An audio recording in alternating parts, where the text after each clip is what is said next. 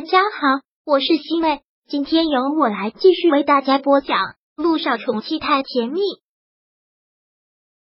第七百八十二章。我是心疼你这个傻小子。涟漪就将贺天硕来找过他的事情，他们两个在咖啡厅说话的事情，还有老爷子拿着照片找他的事情，都跟穆思辰说了一遍。穆思辰听到之后也是吓了一跳。老爷子为什么会这么想？而现在，涟漪最在意、最担心的还是贺天硕的问题。他连忙的跟穆思辰解释：“思辰，你相信我，我真的没有再跟那个渣男有任何的来往。就是那天他突然发病一样过来找我，我都已经跟他说的很清楚了，我跟他早就没有任何的关系了。”看到涟漪这么紧张的样子，穆思辰笑了，然后说道。你不用这么紧张的跟我解释，你是什么样的人，我能不了解吗？穆思辰说这样的话，真的是让林一心很暖，然后又恨不得抽自己一个耳光。也都怪我不好，真的是怪我不好，完全的大意了。没有想到这样都能被人钻了空子，肯定是他们故意设计好的，要不然就那几分钟的时间，为什么会被人拍到，而且还拍的这么清楚？肯定是木南风，肯定是他干的，也是他给老爷子说的，出的什么馊主意，要去做什么亲自鉴定，实在是太可恶了。这样一来，你假怀孕的事情只能是穿帮了。穆思辰听到这里也是格外的愤怒，木南风为什么能做得如此决绝？那现在我们该怎么办？如果我假怀孕的事情暴露了，我也一定想办法拉舒克月入水。绝对不能让他们两个得逞，要不然就太便宜他们两个了。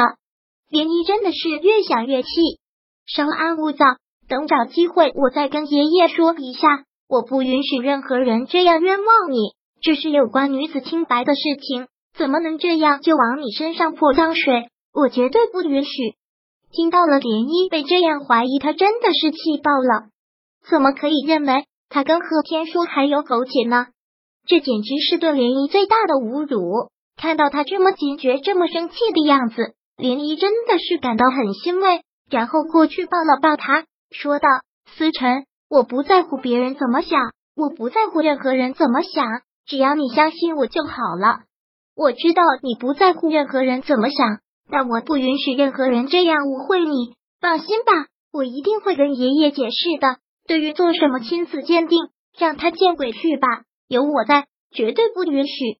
穆思辰这次说的特别的坚决，连漪听到这个也是心里特别的踏实。第二天还是如同往常，穆思辰早早的起床给他做了早餐。吃完早餐之后，他就要送连漪去上班，这个连漪是拒绝不了了。穆思辰还是将他送到了公司的楼下，说道：“赶紧去上班吧，不要胡思乱想了。”我没有胡思乱想，倒是你。跟爷爷说的时候，一定要好好说，千万不要跟爷爷吵起来。你放心吧，我有分寸，赶紧去上班吧。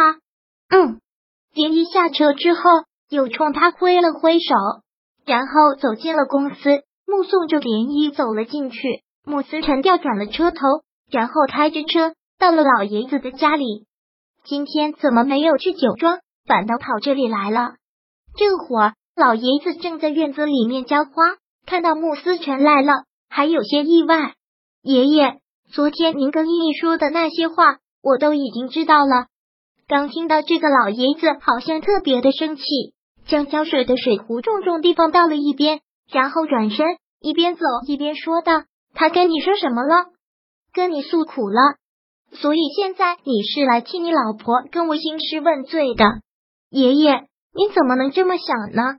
依依的任何表情都是瞒不了我的。我知道昨天并不是你们说的那么简单，是我一直在问依依，依依才跟我说的。他没有任何告状或者是诉苦的意思，只是陈述了一个事实。他跟你陈述了什么事实？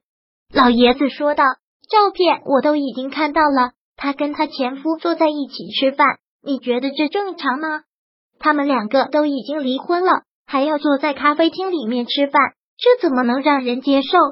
爷爷坐在一起也不是在吃饭，这是事出有因的，并不是你想的那样。您为什么要把事情想得如此的不堪呢？我不是把事情想得如此不堪，我是在心疼你这个傻小子啊！老爷子很是不放心的点了一下他的头。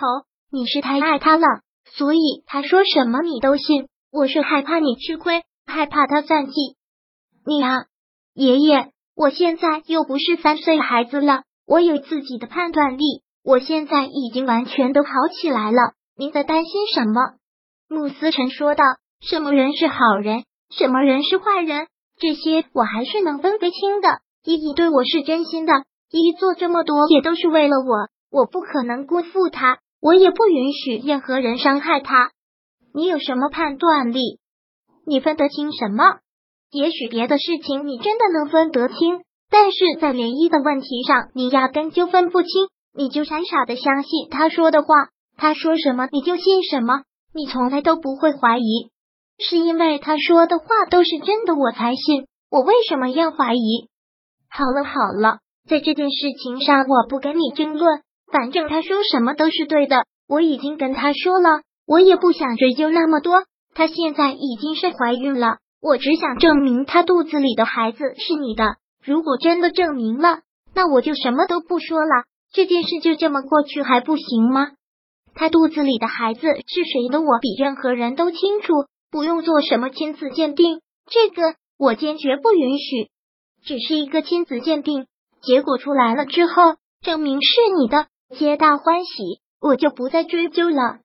那是我的老婆，她这样被人质疑。我虽然不站在他那一边，还要拉着他去做亲子鉴定，那我跟个混蛋有什么区别？